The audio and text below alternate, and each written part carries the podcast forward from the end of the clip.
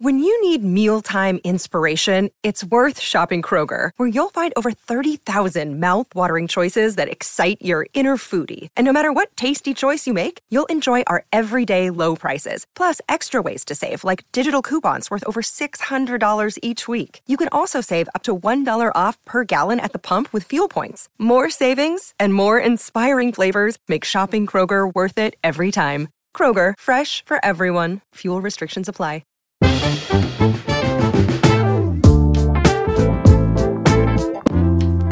Bienvenidos a El Vistazo, el podcast de entretenimiento de Soy 502. Con ustedes estamos casi los mismos de siempre, es más, sabemos más de los de siempre. Siempre Daniel desde Washington, D.C., Bamba desde Houston, ¿cómo están? Bien, bien, aquí, eh, si nos están viendo en YouTube ya se dio el spoiler, pero si nos están escuchando en los otros formatos, pues hay eh, dos invitados eh, muy especiales al, al pod. Sí, y por especiales no me refiero así como Geekstop con el que hablamos de cómics. No, hoy sí, hoy sí son especiales. Hoy sí son especiales, lo reitero. Solo quiero decir, Juan, Geekstop, sos especial en mi corazón. Pero bueno, hoy, hoy nos vamos a otro nivel. Hoy el episodio de hoy va a ser un poquito diferente, el episodio número 87. Con ustedes tenemos a nuestro amigo que ha estado antes y director de un, de un nuevo video musical director nacional de fama internacional, Diego Contreras. ¿Cómo estás, Diego? ¿Qué onda? ¿Cómo están? Mucho, mucho gusto. Mucho gusto. Sí, un gustazo. Director y el, y el jugador que carga nuestro equipo en PUBG y en Call of Duty también, ¿verdad? Más importante. bueno, y tenemos a alguien un poquito, un poquito famoso, nada más, un poquito así, nada más, la cantante nacional e internacional, ganadora de, no sé si han oído ese premio que se llama Grammy. Gaby Moreno, ¿cómo estás Gaby? Qué gustazo tenerte por acá. Gracias, gracias. Estoy muy bien, muy feliz, muy ilusionada con todo lo que, lo que está pasando ahorita. Ay, pues qué alegre que nos, nos venís a contar de, de, toda esta, de toda esta ilusión. Los que estaban en YouTube viéndonos ya, ya sabían que está aquí Gaby Moreno ahí calladita esperando que la presentáramos. Gracias, Gaby, Orgullo Nacional, por, por estar el día de hoy con nosotros. Como siempre, les cuento que estamos en redes sociales. Ahí pueden comentar lo que piensan del, del video que está por estrenarse mañana también. Coméntenlo ahí de todas formas. De una vez, coméntenlo aquí y ahí en el video que se va a estrenar bueno, va a ser hoy para cuando estén escuchando esto, por cierto, pero. pero bueno, el nuevo video Luna de Shelahu con Gaby featuring invitado especial, pero ya, ya sabemos quién es al día de hoy, Oscar Isaac. Eh, estamos en redes sociales como el Vistazo Pod en Instagram, Twitter y Facebook. También nos pueden encontrar en y nos pueden escuchar en las diferentes plataformas de audio. Estamos en Deezer, Spotify, Stitcher, donde ustedes escuchen su podcast. Ahí nos encuentran como el Vistazo. Y para los que no les basta con oírnos, sino que también quieren vernos, hoy sí vale la pena verlos, por cierto, estamos en YouTube, en la página de Soy 500, en el canal de Soy 502, nos buscan, buscan el playlist del vistazo y ahí están toditos los 87 episodios que, que tenemos. Ahí también comenten qué piensan de la entrevista, qué piensan de entrevista del podcast. Esto es un podcast, es más casual, no es una entrevista, pero sí le vamos a hacer preguntas a Gaby. Bueno, ya hablé yo, yo mucho, Dan. Vos tenías preparado, vos sos el más formal, así, el más, así, con estructura de periodista aquí. Sí, cabal. Bueno, eh, me imagino que para los que no saben, eh, Gaby nos puedes contar, pero obviamente eh, hiciste este video de Luna de Shalahu con Oscar Isaac, un duet. y yo sé que primero había gente en los comentarios que hacía tiempo, Oscar Isaac también canta, y yo creo que algunos, algunos ya yo en YouTube ya había visto varios videos de ustedes, no sé si son de, de diferentes conciertos o el mismo. Eh, incluso encontré uno que no es de la mejor calidad porque es de un, pues un, fan, lo grabó, en, pero cabal cantando Luna de Shelahu. Entonces, eh, no sé, nosotros teníamos la duda de, de cuándo, eh, si habían hecho cosas en vivo, cuándo surgió la idea de, de, de hacer esto y por qué escogieron Luna de Shelahu. Ok, eh, sí, hemos cantado juntos varias veces. De hecho, cuando yo lo conocí, hace como 10 años aquí en Los Ángeles, que los dos fuimos parte de un, un concierto que, que amigos que tenemos en común, que son músicos, eh, organizaron y, es, y esto, esto pasó justo cuando él estaba promocionando la película de Inside Doing Davis. Ah, Entonces, de hecho, creo que así fue como conoció a mis amigos que se llaman eh, The Milk Carton Kids. Y entonces uno de ellos me escribe, me dice, mira, va, porque ya me habían invitado a mí para ser parte del concierto, y me dicen, mira, va, vamos a invitar también a, a Oscar Isaac, que, que lo acabamos de conocer, porque nosotros hicimos, no sé si, no sé si tuvieron que ver con, con la música de la película o algo, algo, algo con un concierto que, que pasó también con, con la película. La cosa es que cuando me dijeron a mí eso, o sea, yo ya sabía quién era Oscar Isaac, porque ya, o sea, en, en Guate, ya sabes, era alguien está haciendo algo así increíble en Hollywood y siempre sale algo en, notas de prensa y, y creo que él ya había hecho la película de la Natividad. No, creo que era de la Natividad, algo así. Ah, Entonces, sí, así se llama, ¿verdad? No sé, Nativity Story, algo así.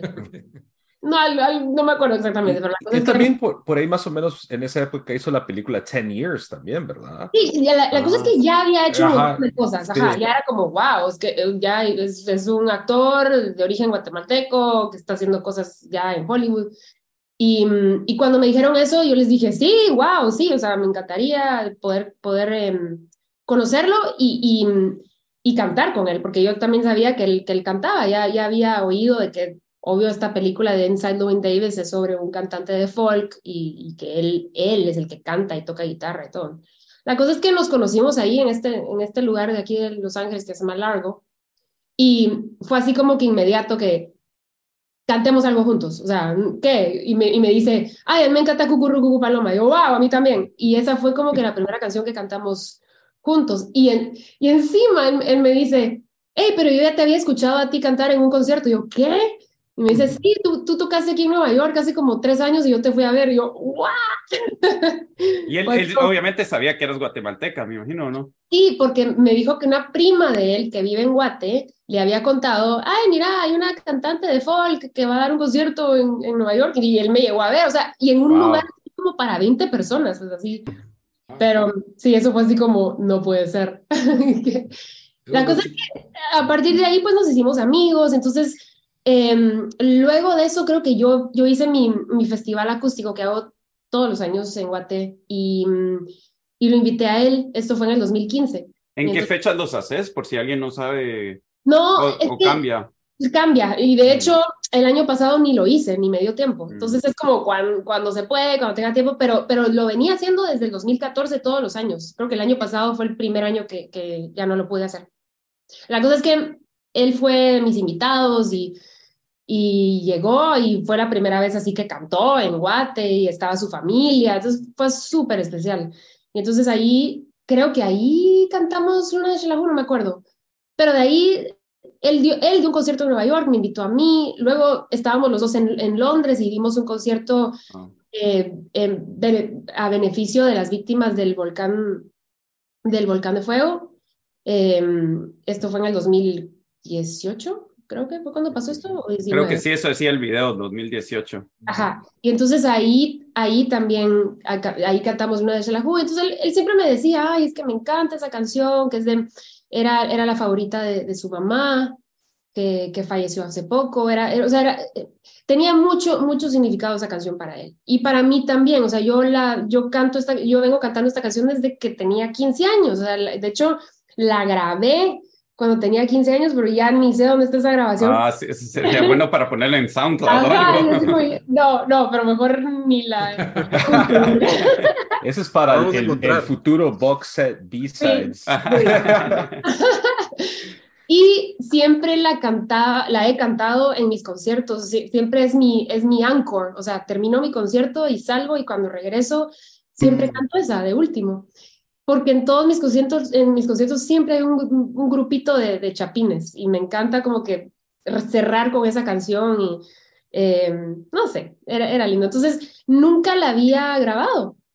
Y el año pasado que, que eh, fui al estudio a grabar mi EP acústico, que ese, es, que ese va a salir ahorita en mayo, dije, tengo que incluir esta canción y fue así como, súper natural la decisión de invitar a Oscar, o sea, es como, no, tengo que invitarlo, él tiene que ser. Entonces le escribí y me dice, sí, sí, me encantaría, pero yo, pero yo en mi mente tenía, ok, lo voy a grabar yo y se lo voy a pasar a él y que él cuando tenga tiempo, ¿verdad? Porque con, su- Ah. con su agenda dije yo, a la gran esto saber hasta cuándo, ¿no? Pero, pero me dice, no, no, no, no, yo lo quiero grabar contigo, o sea, en, en el, eh, así juntos, y yo, sí, o sea, obvio eso sería ideal, pero ¿cuándo? no? Entonces me dice, entonces me dice, no, ahí busquemos a ver cuándo se puede. Y yo, ay. La cosa es que como a la semana me escribe me dice, mira, pues voy a llegar para los Emmys, ¿no? Porque, porque lo, lo nominaron para los Emmys. Y entonces que me dice, voy a llegar un día antes, entonces a ver si, si ahí podemos lograr hacer algo. Entonces yo en mi mente seguía con esta idea de, ok, vamos a entrar a un estudio de grabación y ahí fue cuando le, le escribí a Diego, le dije, Diego, entonces tal- a ver si llegas al estudio de grabación y ahí filmamos todo. Pero todo esto cambió porque Diego tuvo una idea genial y creo que aquí es mejor ya te paso a ti la palabra, Diego. No, es que sí, o sea, honestamente, Gaby me, me llamó, acabamos de terminar otro video de música, Hay otro video que se viene más adelante en el año y ese es totalmente otra Épico. cosa, ¿eh? Es una- Épico. ahí va- hablamos después de eso, que, Sí. Pero acabamos de terminar ese y necesitábamos filmar el principio y el final de ese video en Los Ángeles.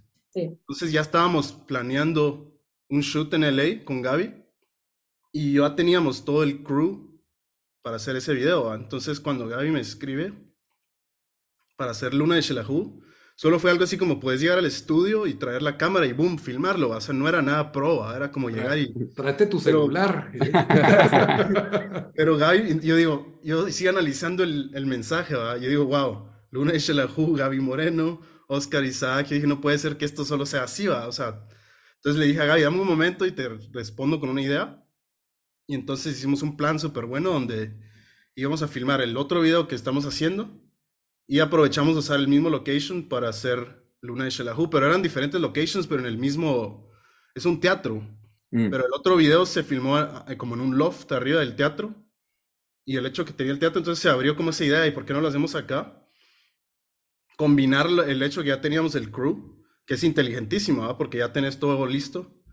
Y de ahí se ocurrió la idea. Bueno, también Gaby, tú habías hablado porque tú, tú habías mencionado qué cool sería esto en un teatro, ¿va? Creo que ahí es donde hizo Sí. clic la cosa. Sí, sí, sí, es que cuando tuve fotos de, o sea, el- la- del lugar, dije yo, wow, o sea, eso es- sería perfecto. Porque sí, o sea, quiera que no, es, es- a, a- a mí, para mí es un lugar muy familiar, porque los, los conciertos donde doy son, son lugares muy parecidos, así, son teatros, son pequeños, em, y no sé, y también pensando en Oscar, en la actuación, o sea, tenía, tenía algo como que muy, muy íntimo, muy personal, que, que me encantó. Y ese teatro es un teatro que no está abierto al público, ¿va? Es- solo lo, lo, lo rentan para películas, para videos de música, cosas así, pero no, no es un lugar que veas. Se llama Los Angeles Theater, que se ha estado ahí por muchos años, pero ya no ves cosas, ya constantemente vos no vas a ir a un viernes ahí porque no lo abren al público. Y, y si se ponen a analizar, por ejemplo, la película de Marilyn Monroe, ¿cómo es que se llama? La Blonde. ¿La nueva. de ahorita o cuál?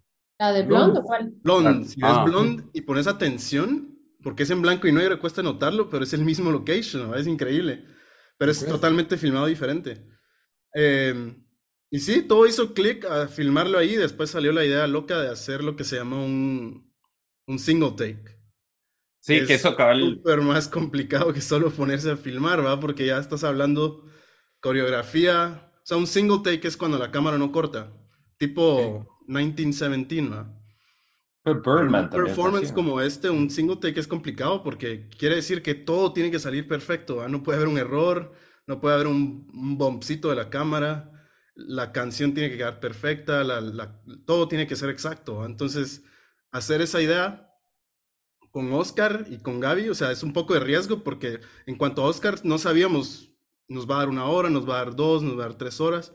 Entonces, el hecho que hicimos eso fue un poco de locura, pero fue increíble cuando lo logramos, ¿va? Sí hicimos como un montón de rehearsals, como que probamos la cámara, Gaby llegó antes, entonces hicimos como un montón de planeamiento para que cuando llegara Oscar fue así como bumba, ya está casi preparada la cosa y, y lo hicimos, pero también fue increíble que, que tú, Gaby y Oscar, o sea, hicieron, hicimos creo que cuatro, cuatro takes. Sí, Bueno, yo me acuerdo que yo estaba así como que con pena, porque yo como, ay, no, capaz que Oscar ya tiene que irse, ya tiene cosas. Entonces, yo después de, me acuerdo que después de dos takes yo te decía como, va, yo creo que ya quedó. Y Oscar, no, no, no, otra vez, ¿verdad? Digo, oh, ok, aquí Hicimos estamos como cuatro. profesional. Sí, cuatro. Pero bueno, increíble tú, que tú hubieras querido diez. Yo sé. Pero fíjate que no, Oscar tenía razón. Y así, o sea, Oscar, ahí te das cuenta cuando alguien es súper pro en lo que hace. Hicimos la cuarta, que para mí todas realmente habían estado perfectas, pero la cámara no había estado perfecta. Ya la cuarta sí, ya todo salió.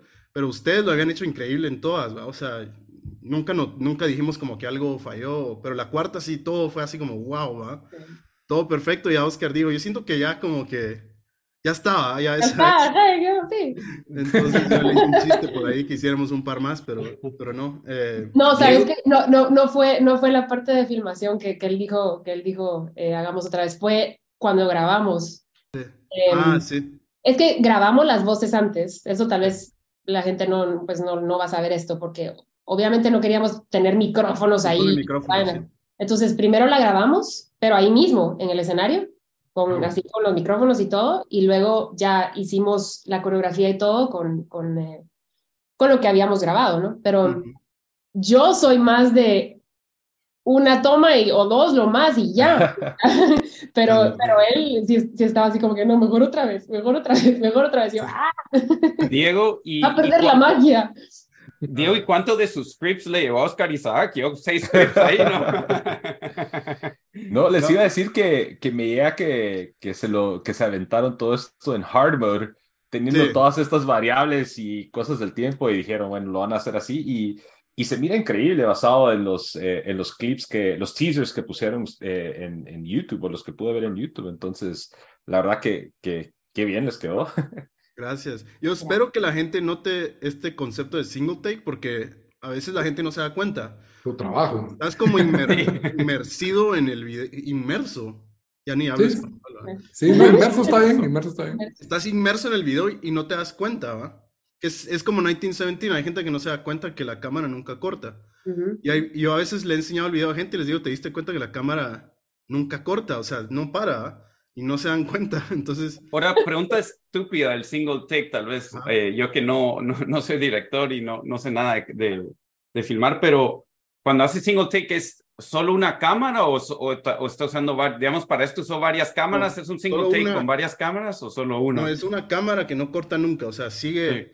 pero lo hicimos como dijo Bamba, hard mode, porque la cámara camina desde el, desde el tope del teatro, baja, sube las gradas, gira alrededor de ellos y se va del, del stage al final. O sea, todo eso es un montón de coreografía que tiene que estar iluminado exacto. Cada vez donde se mueve la cámara, la luz tiene que estar donde, donde es. Y el focus de la cámara, que es algo bien complicado, ¿va? O sea, el, el cuate que hace el focus es un pro. Porque Y- usualmente es bien fácil salirse de enfoque, ¿va? Y este cuate lo mantuvo, ¿va? Entonces, si lo ves a él en acción, que es un rol de, de producción que no mucha gente le pone atención, pero si lo ves está como, como que si estuviera pescando un, un, un marlin o algo así. Con ese aparato así y lo mantiene exacto y es increíble. O sea, es, es como, se ve muy sencillo, pero sí es de lo más complicado que puedes hacer y fue como, fue alegre saber que lo logramos, ¿verdad? Porque íbamos con ese miedo de que, uff, si no funciona esto, tenemos que tirar el plan y solo los filmamos en el stage como se deba. Le sí, decís a, a Oscar Isaac que llegue mañana otra vez. así. Después de los semis. Sí.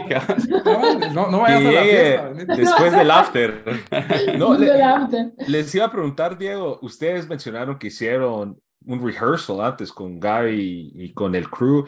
Eh, eso, eh, como cuánto tiempo les llevó hacer esa preparación antes de que llegara Oscar para que todo estuviera así eh, listo? Mira, hubieron dos partes. La primera versión se hizo en mi jardín en Los Ángeles Mm. con eh, mi esposa y Ernesto Ábrego, que fue codirector en el video. Entonces nos pusimos literalmente ahí, yo filmé con el iPhone y ellos hicieron Gaby y Oscar cada uno en una silla Ah, y pasamos como una Ese, hora. ese video, ese video hay que lanzarlo también.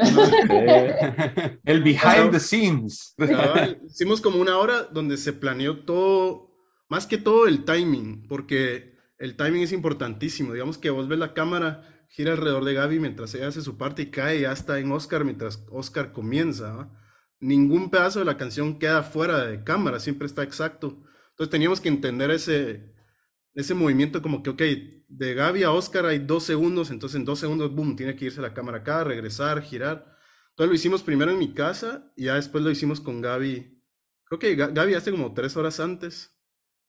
Y, pero no, no, hicimos tanto, ¿verdad, Gaby? O sea, el rehearsal fue así como... No, ajá, fue rápido. ¿Sí? Gaby, y de tu lado, obviamente esta canción las has, has, cantado tal vez mil veces o quinientas veces o algo así, pero sabiendo que solo tienen este, o sea, que esto tiene que quedar perfecto y tenés una o dos horas para hacerlo, o sea, hubo un poco de nerviosismo de tu lado también de que, de que, o sea, de, de no sé, que toque bien o que no se te olvide una, una letra que a veces pasa. Fíjate que no con esta canción, porque es que ya me la, me la sé tan, tan bien, sí. Em, y sé que, sé que Oscar también ya, ya la tenía muy bien ensayada. Em, porque, también porque la hemos cantado juntos antes. Entonces, pues. no ya había esa química.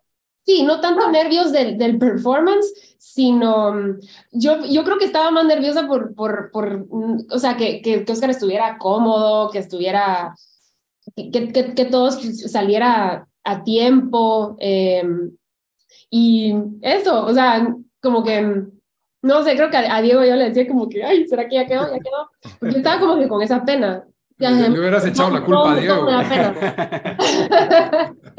Em, pero no, pero él se sintió súper bien y estaba, estaba re feliz con, con todo, o sea. Diego, ¿y cómo, cómo fue trabajar entonces con, con Oscar Isaac? Ahí tal vez earmuffs, Gaby, por si tienen que decir algo, Diego. no he tenido la oportunidad de trabajar con, con algunas celebridades y las experiencias no siempre son las mejores, ¿verdad? O sea, puedes encontrar gente con mucho ego, pues son muy complicados, pero Oscar, para serte honesto, increíble. O sea, desde que llegó hasta que se fue, su actitud, o sea, yo digo, para alguien que está en las mejores películas del mundo ahorita y shows, podría llegar con una actitud así como, ¿quiénes son estos? Pero no, increíble, o sea, su, el hecho que hasta nos esperaba como que Danos un segundo, Oscar, estamos seteando la cámara y él esperaba el tope del teatro, total paz, paciencia, siempre con una sonrisa. Mano, increíble. O sea, a mí me impactó porque, o sea, notas la humildad de él como actor y, su, y el profesionalismo también. O sea, es lo que decía, que cada tech que hicimos, solo hicimos cuatro, pero todos fueron perfectos, O sea, era como, wow, esto es lo que es trabajar con gente pro, Igual lo puedo decir de Gaby, o sea, es increíble trabajar contigo porque es como o sea, tú cuando la cámara empieza es como, wow, todo es increíble. O sea, entonces, sí es como un honor trabajar con ustedes y, y, para uno es como que, bueno, la presión me cae un poco más a mí de asegurar que esté bien filmado y todo esté bien hecho, pero no, la, increíble la experiencia. Me encantó trabajar con Oscar y fue corto, realmente, ¿verdad? Como una hora de, de, shoot. wow. Sí, sí, fue, fue bien corto todo. Pero estuvo increíble. Por cierto, hay que mencionar, por si no era obvio, que esto es 100% Chapín. Gaby, esa era siempre la intención de que quiero hacerlo con un director guatemalteco, solo medio se dio así. Sí, es que todo empezó por este video que, que aún no ha salido, que es el, el video épico, que ya, ya verán, eh, que lo grabamos del año pasado, en agosto. Entonces, ahí empezó, o sea, ahí, eh, de hecho, ahí conocí a, a Diego y, y a Neto también. Entonces, no sé, seguimos hablando y cuando, cuando Diego me dijo, mira, entonces hay que grabar la otra parte de este, de este otro video en Los Ángeles, como que ahí, ahí yo le dije a Diego, mira, voy a hacer, voy a hacer un eh, e acústico y, le conté mi idea, o sea, de grabar esa canción con Oscar. O sea, y, para mí sí, era así como, me hacía mucha ilusión hacerlo con un equipo de chapines, o sea, eso era obvio. Sí. Y eso, eso, está video. Y, también hablando de ese, de ese EP, em, ¿es por mí?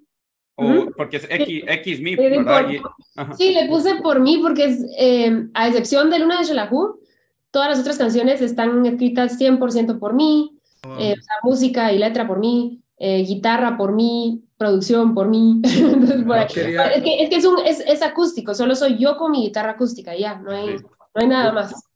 Yo quería que Bamba o Daniel preguntaran qué sentiste al escribir Luna de Shelahu y se volvía viral ese clip. No, Espérate, hacer- el podcast otra vez. Acabo de hacer, ahorita estoy empezando a hacer entrevistas aquí en Estados Unidos Ajá. sobre la canción, que obvio Ah. la gente de aquí pues no, no conoce mucho, y la Ah, primera bueno. es como, ¿de dónde te inspiraste para escribir? Y yo, "Ay". No, Nos ganaron al momento viral. Sí, listo. No, pero para un guatemalteco se hubiera sido viral, ¿me entendés? Pero no, en los Estados Unidos se entiende. No, y qué bueno que aclaraste también por qué, o sea, esa relación de tuya, que venís cantando esa canción desde los 15 años y de, y de Oscar con esta canción de Luna de Shelahu, porque ya había visto comentarios de que como Oscar es Moon Knight, entonces Ah, el Luna de Shelahu, sí, el Moon Knight de Shelahu. Moon Knight de Shelahu, entonces ahí Perfecto. The math es parte checks del out, universo ¿verdad? Marvel, ¿ya? Ni habíamos, ni habíamos pensado en eso, Mario. Qué risa. Moon Knight de Shelahu. El Moon Knight de Shelahu. Nos va a escuchar Disney y van a comprar algún, los, van a hacer algún contrato por los derechos Sí. de esa canción. Pero ya, ya, Alguien, ya. alguien por ahí puso un comentario como, esta canción va a estar en la segunda temporada. Y va, la- Yo la pondría, yo la pondría, no sé, tal vez. ¿Quién, quién quita, verdad? Y el Estaría bueno. eh, EP dijiste que sale mayo 5 de mayo. 5 de mayo. Ah, ok. Y 5 de mayo, y de hecho ese, ese día también va a pasar otra cosita, es una gran sorpresa que todavía no, no puedo mencionar, pero algo así como eh, muy, muy grande, muy grande para mí. Nos Y- puedes y- contar, pero te muteas, así nadie escucha. Van a estar, van a ver videos de gente haciendo breakdown Lip reading. de movimiento de labios. para Alguien va a ver. poner chat, chat GPT a, a hacer lip reading. Eh, pero sí, ya lo, ya lo marcamos en el calendario. Entonces, Sí, este es, el. Sí. este es el primer sencillo de tu nuevo álbum, que Y que realmente no es, no es álbum, es un EP. es un EP. Son, son siete canciones y las otras seis canciones son canciones de mis discos pasados. No hay, no hay canciones nuevas. Ah, bueno, ok. ah, sé que para muchos, muchas de estas canciones nunca las han escuchado, porque de hecho hay una canción de mi primer disco que saqué en el año 2008. ¿ah? Entonces, De- em, son canciones que quise em, eh, hacer completamente en acústico porque las originales tienen una producción de la Gran Diabla, entonces quise hacer algo, no sé, es, algo mucho más íntimo. Y, y de hecho porque he dado conciertos donde estoy sola yo con mi guitarra y la gente me llega a preguntar, ay, ¿has grabado esas canciones de esa manera? Y yo, no, y ahí fue donde surgió la idea de hacerlo. Y se llama Volumen 1 porque mi idea es cada dos o tres años sacar otro volumen de, de canciones acústicas. Ah, ok, qué interesante. Bueno. La idea. Iba, ah, mencionaste que eh, pues has dado conciertos solo con tu guitarra y has tenido Sí. eh, eh, así interacciones con fans. ¿En qué ciudades o en qué partes de, de donde te ha tocado hacer eh, algún performance te ha sorprendido el recibimiento de la gente que quizás tal vez no lo estabas esperando? Ala, em, es que lo, que lo que más me impacta es que de verdad en do- en- a donde vaya, porque he dado conciertos en Australia, en, o sea, en Europa, en muchísimos lugares, en- y aquí en Estados Unidos también, pero siempre, siempre hay un grupito de chapines y llegan así con sus banderas y todo, y, y eso, eso de verdad que me da muchísima ilusión, me encanta ver, Ah. ver eso y me, me conecta a... Y es interesante que, ajá, que mencionas eso porque yo lo asumiría aquí en Estados Unidos, porque aquí ya vemos muchos, como ejemplo, Sí. eh, los que estamos aquí, Diego, Daniel, yo, pero en Claro, y en, y en Australia... En no, en Australia, no, di un concierto hace unos años en, en Túnez y llegaron así, eran como, como tres, pero ahí estaban con sus banderas de. No puede ser, qué lindo. Qué cool. Eso, eso me encanta ver, o sea, que de verdad nos apoyamos miles eh, entre chapines. Eso lo hablo mucho con mi, con, con mi esposo que es alemán, porque él me dice, a la- o sea, jamás él va a ver a alguien con una bandera de Alemania, ¿va? Pero los chapines así somos, o sea, para todos es como que nuestra banderita, ¡viva Guate! Sí. Me encanta, me encanta. Yo, yo cabal te iba a preguntar, eh, pues un poco, eh, porque obviamente has, has tocado con, con bastantes artistas, eh, eh, pero ¿hay algún artista con que quisieras colaborar que, que no has podido, que, que no has tocado en vivo? ¿Alguien en tu, en tu lista? ¿Tenés una lista ahí de... de, eh, tengo. Sí, sí. em, ay, Caetano Veloso. Sería un Oh. sueño hacer algo con él. Em, Él es jazz de Brasil, ¿verdad o no? Sí, y leyenda de, de, de Brasil. Eh, hay una cantante de soul de aquí de Estados Unidos que, que es de mis favoritas, que se llama Mavis Staples, que Ah, es sí. del grupo The Staple Singers. Eh, también sería un sueño hacer algo con ella. Con Bonnie Raitt, eh, Ah.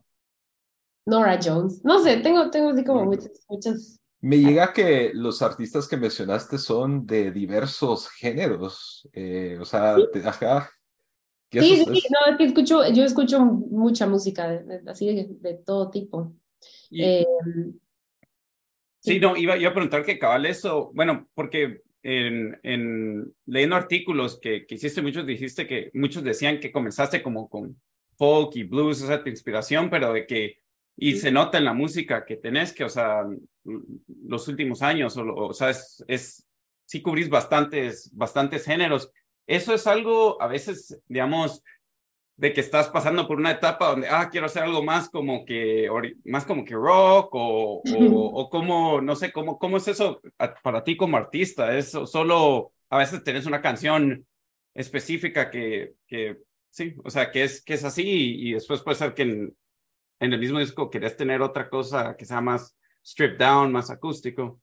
Sí, yo, yo creo que son las, las experiencias que, que, que vas viviendo que te hacen crecer y, y, y te inspiran y, y evolucionas, o sea, de- porque yo escucho mi disco, por ejemplo, mi primer disco que saqué en el 2008, Still the Unknown, y eh, es, o sea, no, no el, el, estilo no es tan distinto, pero mi manera de cantar es otra cosa. O sea, incluso yo escucho eh, así conciertos que vi hace 10 años y, digo, wow, o sea, estaba cantando de otra manera, no sé, y, al pas pasar del tiempo, como que con la otra música que voy escuchando, que me va inspirando, o sea, todo eso como que me va cambiando y siento que eso, eso también es lindo. Eh, y, creo que muchos artistas tienen eso, ¿no? Que siempre quieren evolucionar, no, no te quieres quedar estancado con, una, con una cosa. Lo que sí te digo es que, o sea, mis, mis influencias creo que sí siempre han estado intactas, el, o sea, el blues, el soul, el jazz, pero tal vez en los últimos años he estado, me, me, me he estado metiendo más en, en todo lo que es la música folclórica latina. Y, por ejemplo, este disco que lancé el año pasado, el de Alegoría, Alegoría. tiene, tiene mucha influencia de, de son jarocho y de guapango de México, que me fascina. Es de, es de mis músicas así favoritas de, de, de México. Eh, y, que, y que escuché, eh, o sea, viviendo aquí en Los Ángeles. Eso yo nunca había escuchado algo así en, en, estando en Guate. Entonces, eh, los ritmos, todo eso, o sea, me, me, me encanta. Y, y, y, todo eso lo fui incorporando un poquito también en, en este disco. Que que siempre digo que es como una carta de amor a Los Ángeles, porque obvio hay mucha influencia eh, latina acá en Los Ángeles, o sea, de Guate, de, de México, o sea, de todo eso. Entonces, ahí, ahí va todo. Sí. Ah, dale, pregunta, la canción del video que, el siguiente video que estamos haciendo. Sí, que eso ya, ya lo podemos decir, es la de la, la, la, Lamento. Ajá, Lamento. ¿Qué género es eso? ¿Es un guapango? ¿Cómo se es un, es? es? un, es un guapango bien sí. eh, lento. Lento, ajá. Es un guapango muy, muy lento. Exclusiva, eh, aquí. la canción, la canción es, es del disco, la, la, pueden ir a escuchar ya. Eh, okay. Pero sí, es eso. La cosa es que yo lo que hago es tomar esas, es, esos ritmos y cuando estoy en el estudio les agrego miles de cosas que, que, no son tradicionales, porque obvio yo no soy un artista tradicional de esa música. Entonces, hay otra canción en el disco que se llama Colibrí, por ejemplo, que de hecho la, la, la, escribí con, hasta con una jarana, porque es, porque es, es así, es el, es el ritmo de, de, de, son jarocho. Pero cuando fui al estudio dije, no, o sea, ¿qué estoy haciendo yo con una jarana? O sea, ahí sí que imposter syndrome, ¿no? Entonces, agarré mi, eh, o sea, mi guitarra acústica, pero le dije a, al, al guitarrista Mark Rebo, que es de mis guitarristas favoritos, que le metiera así guitarra eléctrica y todo, y, a, y a, al baterista que llegó a tocar, que es Jim Keltner, que es una leyenda también de, de, la batería. O sea, al final fue una cosa así totalmente experimental, y eso es lo que me gusta hacer con, con, con las canciones. O sea, cuando las escribo pueden sonar de, un, de, una manera, pero luego cuando voy al estudio ya es otra onda. Entonces sí, eh... con Lamento, o sea, Lamento empezó, o sea, yo la escribí con mi guitarra y dije, ah, bueno, es un guapango. Pero cuando entré al estudio, no, metémosle, metámosle piano, metámosle marimba, metámosle no sé qué. Entonces ya se convierte como que en otra cosa. Sí, el, ese disco Alegoría a mí me, me impresionó bastante que tenés canciones que parecen, hasta en inglés, como la de eh, Waking Light, creo que se llama. La, sí, esa, que también hizo el video Diego. y el merendero gratuito, creo que se llama la otra, que parece como una canción de niños, pero al mismo tiempo es un, tiene un ritmo. Es un poema, es un poema de mi abuelita. No le cambié, ah. no le cambié una sola palabra. O sea, yo agarré el poema tal cual. y solo le puse música y melodía, diga.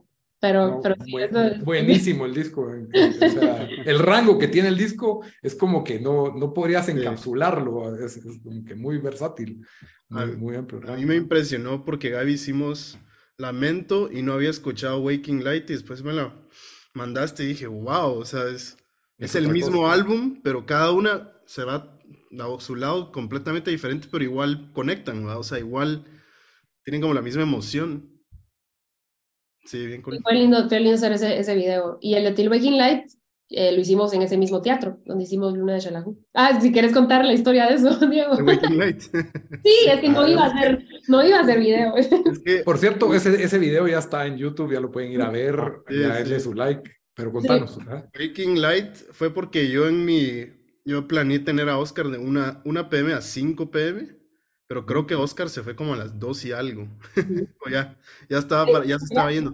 Entonces, como teníamos tiempo extra y habíamos rentado la locación, me acuerdo que Gaby solo como nos pregunta como, ¿qué? ¿No? ¿Y si filmamos otro video? y todos así como, ¿qué? y lo empezamos a filmar creo que como en una hora. Fue totalmente improvisado y la verdad que fue increíble. O sea, para, para algo que fue así del momento, como que parémonos aquí a las, en las sillas, iluminamos rapidito y lo hicimos así súper, súper, ¿cómo se dice? Impromptu, imprevisto. Totalmente, sí. Improvisado. Quedó increíble. Improvisado y, yo hasta estoy usando la misma ropa que, que usé para No, ah, ve, pues eso sí, ahora ya gente puede comparar el side by side. Ya van a ver, ah. parte 1, parte 2. ¿Y hay algún, algún teaser que nos puedan dar del, del video? Yo sé, Diego ahí nos mandó, bueno, no nos mandó fotos del video, pero los locations que, se, que me se miraba, no sé. El de Guate. Sí, el de Guate. Ay, es Dios. difícil decir la locación porque es un lugar tan específico. Y lo último que quiero es que más gente vaya a filmar ahí, ¿va? Pues. no quieres dar no secreto. Está como en el sur de Guate. Está como en el sur de Guate, pero sí, es, es, es, no creo que mucha gente filme ahí porque es increíblemente complicado. O sea, pasamos una experiencia ahí, ¿te acuerdas, Gaby? Hasta un como huracán. Ay, no, sí, intenso. Yo creo que por poco me morí. El piano por poco me mata. Ay, sí. Solo voy a decir eso. no digamos que hubo un piano que... Solo voy a contar. Así que risk management, pero... Un piano el que... HR valió la pena. Yo ahí, ahí, el HR sí department, no. En lugar de safety first fue safety third, entonces. Pero... pero no, no pero que, valió, valió la pena, ¿verdad que? Cuente wow. la anécdota, Diego, que, que dijo que le iba a contar. No, es que teníamos un piano en el mar. Ustedes saben que el mar de Guate es súper intenso, ¿ah? Y eventualmente teníamos esta idea de qué cool sería si el agua empieza a chocar contra el piano. Mientras Pero, Gaby- pero, pero era un piano vertical, ¿verdad? Ah, ok. Y lo puso así, o sea, eh, yo tocando y, el, y el- las olas del mar viniendo hacia mí. Pero Sí. estábamos bien lejos, el mar, estábamos súper lejos. Y ese piano lo habíamos, lo habíamos restaurado, ese piano lo encontró Neto, Ernesto Abreu, que era ya como basura, lo restauraron, quedó increíble y después le hicimos un proceso como si fuera un piano náufrago, como que hubiera salido del mar. Mm. Tenía como conchas y de todo, bien cool. Y estaba tocando Gaby, yo me acuerdo que yo creo que fui yo que te dije, cuidado Gaby, porque se ve una ola que sale del fondo, pero como en cuestión de segundos, ¡boom! Solo ves que esa onda y Gaby se hace para atrás, literalmente un segundo antes, y de repente ves que el, el mar agarra el piano como si fuera un abrazo, así, mira, y se lo lleva, así, ¡pum! O sea, lo, lo botó, lo botó hacia mí. Es que lo que pasó era que yo estaba, estábamos haciendo una toma y entonces en, en eso tú dijiste corte. Entonces, al decir corte, yo me paré y me puse a la par del piano. Y ahí fue cuando tú gritaste, ¡ah, vamos, Gaby! Entonces me quité y el piano se vino, o sea, me hubiera caído encima. Si, si hubiéramos estado en la toma, digo, me cae encima porque eh, venía con tanta fuerza que no, yo no hubiera podido, no, no, no creo que lo hubiera podido parar. Nos quedamos sin Gaby. Encima, gracias, o sea, no solo lo botó, se lo llevó. Sí, de un solo y todos, ¡oh! se llevó el Y eso, eso estaba... así, se veía el piano, se veía el piano así con las olas y todos, y, y me acuerdo que Diego, filmen, filmen. Porque es que era el plan, el, créeme, lo hablamos por semanas. ¿Será Sí. que nos atrevemos a tirar el piano al mar, el piano al mar? ¿Será que eso es como hacer más basura? ¿O qué, qué pensamos de esa idea? va? Y al final el mar se lo llevó. Es madera. o sea, y lo, lo increíble fue que al día siguiente que llegamos, estaban así todas las teclas esparcidas Como un toda la kilómetro, playa. ¿verdad? De Ajá. distancia, al otro Yo lado. aquí tengo mi, me, me, me, me traje una mi tecla de, de souvenir. Me encanta. Sí. Yo tomándole las fotos a todo lo que quedaba ahí, ¿verdad? Todo el What Remains del piano. Una experiencia increíble, la verdad. Filmamos siete días en unos lugares bien complicados, en jungla, en clima caliente, o sea, el tipo de lugar que nunca, que Hollywood no filmaría porque todo lo más inconveniente va, todo el equipo en, en lanchitas. Sí, estuvo increíble. Todo esto es del próximo video. ¿no? Próximo. Es el de- Sí, no es el sí. de, no la- hoy, Es la 31. segunda parte de Luna de la. Cabal. ¿Dónde está el mar? ¿Qué pasó con el piano? La gente viene el video mañana, ¿verdad? Filmado en las playas de Shela. Ya estoy dando spoilers, no voy a decir quién, pero hay, una, hay un actor de Guate también, dos, que van a salir en ese video. Ah, Pues ahí O sea, está. hay más cambios ahí.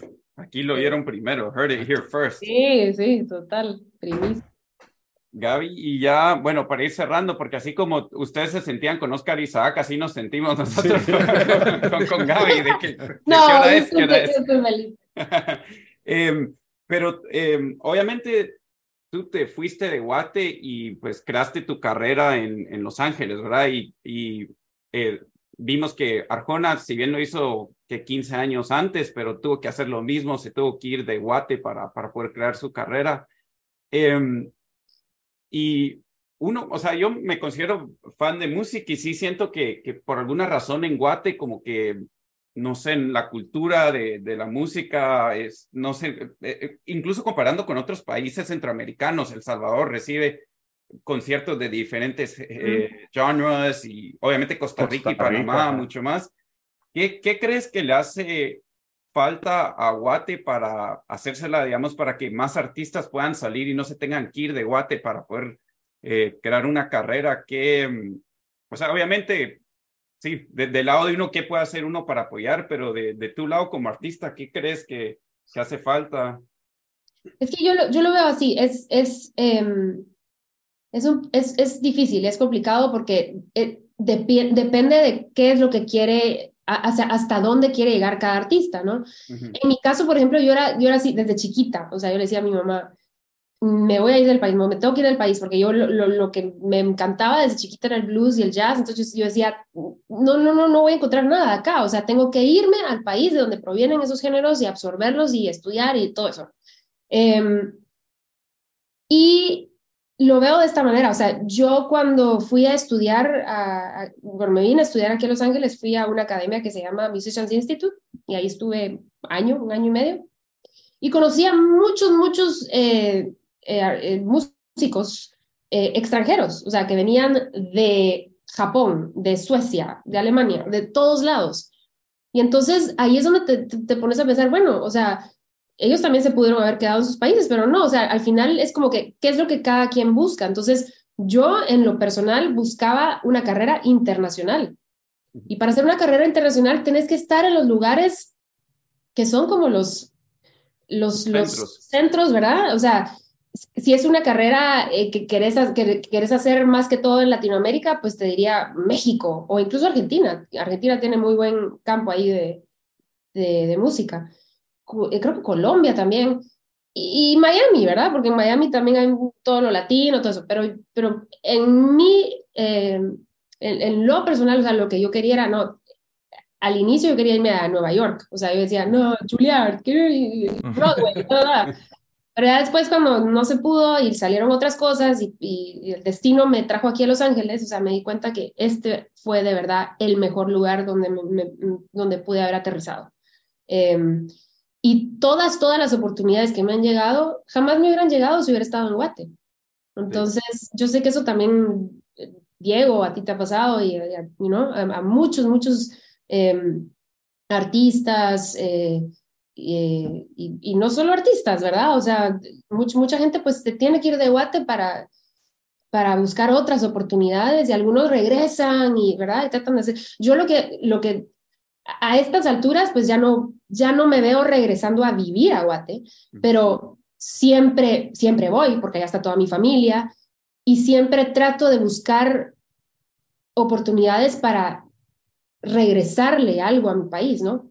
Entonces ya te por ejemplo, haciendo cosas en colaboración con UNICEF o con, ahorita estoy haciendo unas cositas con, con Rotarios, ¿me, ¿me entendés? O mis festivales que, que, me encantan hacer en Guate y, de hecho estos festivales los, los empecé porque dije, ala, quiero llevar, quiero, quiero presentar artistas en Guate que jamás, o sea, que jamás llegarían, que, que no les pasa por la mente llegar a dar un concierto a Guate, ¿verdad? Entonces te estoy hablando de artistas como eh, Chris Tilly, Punch Brothers, eh, eh, de los Punch Brothers, eh, Mil Carton Kids, que fueron, que fueron mis, mis, mis este, invitados en el, primer, en el primer festival que di. Y de ahí otros artistas que sí han llegado, pero no llegan muy seguido. Por ejemplo, tuve de, invitada a Natalia Lafourcade, a Caloncho, a Ile, a Jimena Sariñana, a Alex Ferreira. Entonces, y, van y se presentan de una manera así acústica, es algo lindo. Entonces, me encantaría ver más, o sea, que, que, más artistas pudieran llegar a dar ese, ese, tipo de conciertos a Guate, no solo los, porque sí van artistas grandes, por ejemplo, ahorita en este, hay un festival que, en donde se va a presentar Bizarrap, ¿verdad? O sea, sí, hay, hay, sí hay, sí hay, sí llegan, pero yo quiero, yo quiero que lleguen más artistas de otros géneros, ¿verdad? O sea, porque si no siento también como que los, los, los artistas de Guate, quizás, eh, se quedan así como que, ok, solo, solo vemos ese, ese tipo de música, pero ala, qué lindo sería poder inspirarte viendo otro tipo de música, ¿no? Eh, y, y, y, sí, sí, sí llegan, pero, por ejemplo, sí, sí, hay, sí hay conciertos de jazz y llegan artistas de jazz, pero no les dan la cobertura que les dan a un festival enorme, ¿verdad? Entonces, es, eso me encantaría ver que, que, que, se, que, se, pudiera cambiar. Incluso no sé, no sé si discutieron esto, pero Diego lo vivió porque él tenía una banda de hardcore, hardcore funk en Guatemala en el 2000. y, y no, no, sé cuánta gente llegaba a los conciertos, Lito, Litos, bueno, ustedes lo saben, yo no estaba ahí, pero llegarán unos. Iba staff, iba staff. Vos eras Roddy. Creo que el máximo habrá sido como 300, tal vez no era tanto. 300 no está tan Pero se llenaban los lugares, pues. En las bodegas de, las bodegas, zona 4 y zona 1. Eran conciertos, eran bodegas. Y, y eh, Gaby, y bueno, eh, basado en, en, la pregunta que te había hecho antes, entonces, yo sé que esto es obviamente bien, eh, es una pregunta bien abierta, ¿verdad? Pero si, si, hay, si hay algún consejo que das o, o que le dieras a, a artistas pues no solo de Guate, digamos, de otros países latinoamericanos, donde obviamente tal no, no tenemos, no es como México, ahora que hay un mercado developed y todo, pero ¿qué, qué, qué consejo darías para alguien que quiera hacer una carrera eh, musical? Que, mm, que conozcan bien eh, su arte y, y, y, sean auténticos y honestos con lo que hacen. Eh, eso es lo primero, o sea, como saber exactamente quién, quién eres tú como, como artista, o sea, y luego tener como que una visión clara hacia dónde quieres, hacia dónde quieres llegar y ponerte metas, eh, corto plazo, mediano, largo. Eh, también colaborar, yo siento que la colaboración es tan importante, eh, formar comunidad.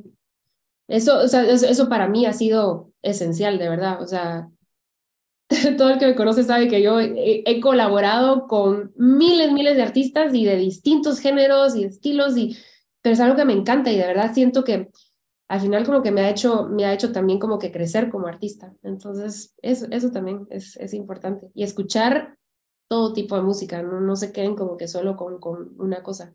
Y, y escuchar, o sea, no solo música moderna, nueva, sino también irse un poquito para atrás y, no sé, es, es, pero eso ya es, ya es de cada quien. Por cierto, también quería decir, si alguien no lo ha visto, eh, NPR tienen el Tiny Desk, que Gaby, que yo la verdad no sabía que ya habías estado en eso hace años. Sí, yo Y- las primeras. Sí, eh, Ya soy Pero- así veterana del Tiny Sí, eh, ahí, ahí siempre hay, bueno, ahí tienen todo tipo de artistas y es como versiones más stripped down, obviamente, de las canciones, eh, pero ahí voy a dar por si, por si Sí. alguien no lo sabe, búsquenlo en YouTube ahí. Yo eh, no sabía Tiny Desk. tampoco y hoy lo, así, vi- viendo los videos, los de los que hicieron ustedes y buscando esos, me empezaron a salir las recomendaciones de YouTube y vi, y vi esa. Entonces es Salió chistoso ese. porque Ah, creo que el último que había visto antes del, del tuyo, Gaby, fue Turnstile, el que hizo Turnstile de Tiny Desk, que es eh, otro género diferente. Entonces eh, me, me da risa por- y me llega a turn- de que NPR le da ese campo a, a gente de todos los diferentes géneros. sí, sí.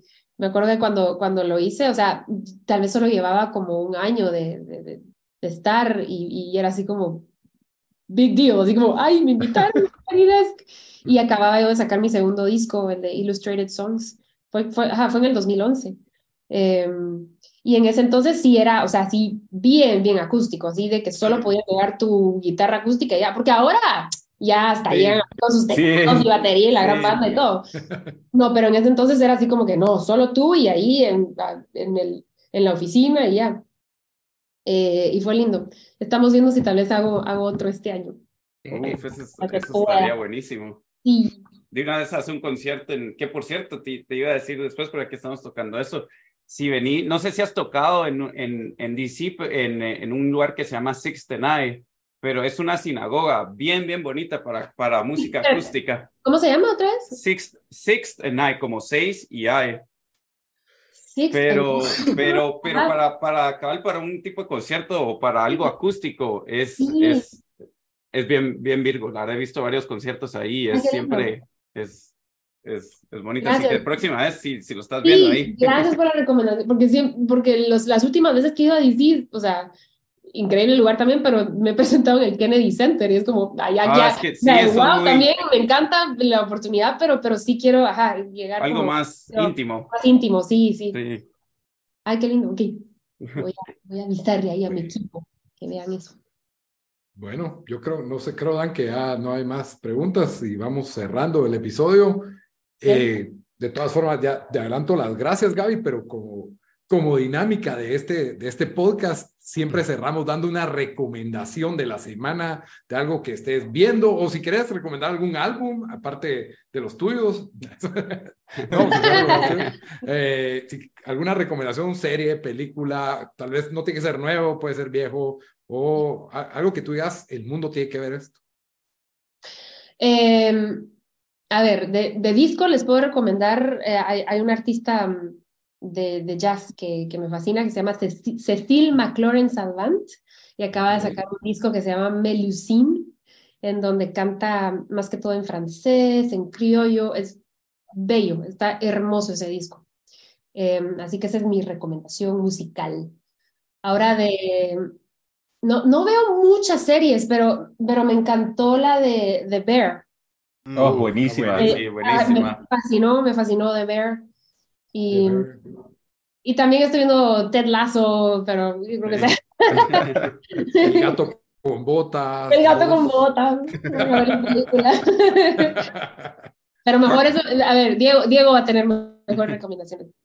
A ver, Diego, ¿qué nos vas a recomendar para esta Eh, semana? Sí, el documental Fire of Love. Que si no lo han visto es increíble. Debió haber ganado el Oscar. Siento que Debió veces haber ganado. robaron. Disponible pero- en Disney Plus. Ajá. Ujú, Fire of Love es sobre dos volcanólogos. Ah, Y Nosotros que nacimos en Guate y crecimos en Guate y estamos rodeados de volcanes, es increíble, ¿no? Es de una pareja que estudia volcanes de Francia. Y lo que más impacta de ese documental es que vos ves, esta pareja estaba documentando volcanes, pero filmaban y tomaban Sí. fotos. Estaban filmando todo el tiempo. Yo, yo viendo ese documental me imagino que todo el mundo dice lo mismo. Pero decís, este cuate es un cinematógrafo, o sea, filma esto como si fuera una película, es increíble. Y de repente la historia empieza a irse a ese punto, a donde dicen, esta gente estaba haciendo películas en un volcán. A Dios le dio ideas para el siguiente video de Gaby. al, al con Gaby volcán de habíamos fuego. hablado. Vamos al volcán. En el Habíamos Pacaya. en el pa- de filmar en el Pacaya, ¿te acuerdas, Gaby? Pero nu- nunca Sí. no lo logramos. Sí, teníamos esa idea, como que, ay, tal vez una de las escenas en el volcán de Pacaya. Ay. Así que es para el futuro, pero sí, está in- increíblemente inspirante y filmado increíble por dos personas que los consideras científicos, ¿no? Y sí, Qué buenísimo. buen documental. Solo me enojó que, no, que nunca sacaron ningún volcán de Guate, que yo ofendido Sí. con eso, pero aparte de eso, buen, Sí, sí, buen sí. documental. Sabes que borrar esa parte de la recomendación, entonces. Ese es para el, el, el, el- que- el edit. Ajá, tenía que. Bueno, muchas gracias Gaby y Diego por haber estado en el episodio de hoy. Gracias a los que nos escuchan. Espero que les haya gustado. Hoy se enteraron de muchas cosas. Y vayan a ver el video de Luna de Shelahu, Gaby Moreno, featuring Oscar Isaac. Y dirigido por Diego Contreras y co- codirector. ¿Qué más querías agregar, Dan? Antes, eh, bueno, obviamente, y creo que es bien fácil encontrar a Gaby Moreno en redes, eh, pero Diego, eh, si la gente lo quiere encontrar en Instagram o en dónde lo pueden buscar. Eh, Instagram es Hi Diego C, como hola, Hi Diego C. Y mi página es www.thisisdiego.net. Muy bien. Si quieren ver algo más de mi trabajo. Ah, Gaby, sí, ¿quieres promover tus redes o algo? Eh, Gaby-moreno.com. Esa es mi, mi, mi, mi página oficial y luego en redes solo, sí, pongan Gaby Moreno y ahí saldrá. Eh, y, y lo de Diego, sí, les recomiendo que vayan a ver su, su página y vean este, un, un short film que hizo hermosísimo. Creo que ese, ese fue el que vi y dije, wow, tengo que trabajar con, con El Diego". de, fue el de la pandemia con los Sí. robots. Ah, sí, sí, ese estuvo lo-. Embrace, creo que se llamaba, ¿verdad. Diego? Tenemos un episodio de esta filmación. Ahí lo pueden ir. Búsquenlo. Oh, sí, también quería em, compartirles el nombre de Ernesto Abreu, que fue codirector de Sí. Luna de Xelajú y también codirigió conmigo el de, bueno, prácticamente los tres videos, ¿no? Todo fue una colabor- colaboración. Empezamos con Lamento, que era el primero, y se, se expandió a tres videos que hicimos juntos. Así que no está aquí con nosotros, pero si quieren buscar el nombre de Ernesto Abreu, no sé exactamente su Instagram. Y él es también guatemalteco, ¿verdad? Sí, él es de Guate. sí. Sí, pues. Un director increíble que yo, que yo conocí ya hace años, pero para mí de mis favoritos de Guate y es alguien que tienen que estar echándole el ojo porque Y. Diego, si querés, eh, nos mandás cuando averigues el Instagram y lo podemos agregar a las notas del, del episodio. Está bueno, está bueno. Muy Sí. bien. Pues gracias. Bueno, Buena onda. ah, entonces, gracias, Gaby. Gracias, Gracias, Gaby, Diego. Gracias, Diego. Muchísimas Pues, gracias y a apreciamos ver su video mañana. Hasta la próxima. Bye. Adiós. Adiós. Adiós.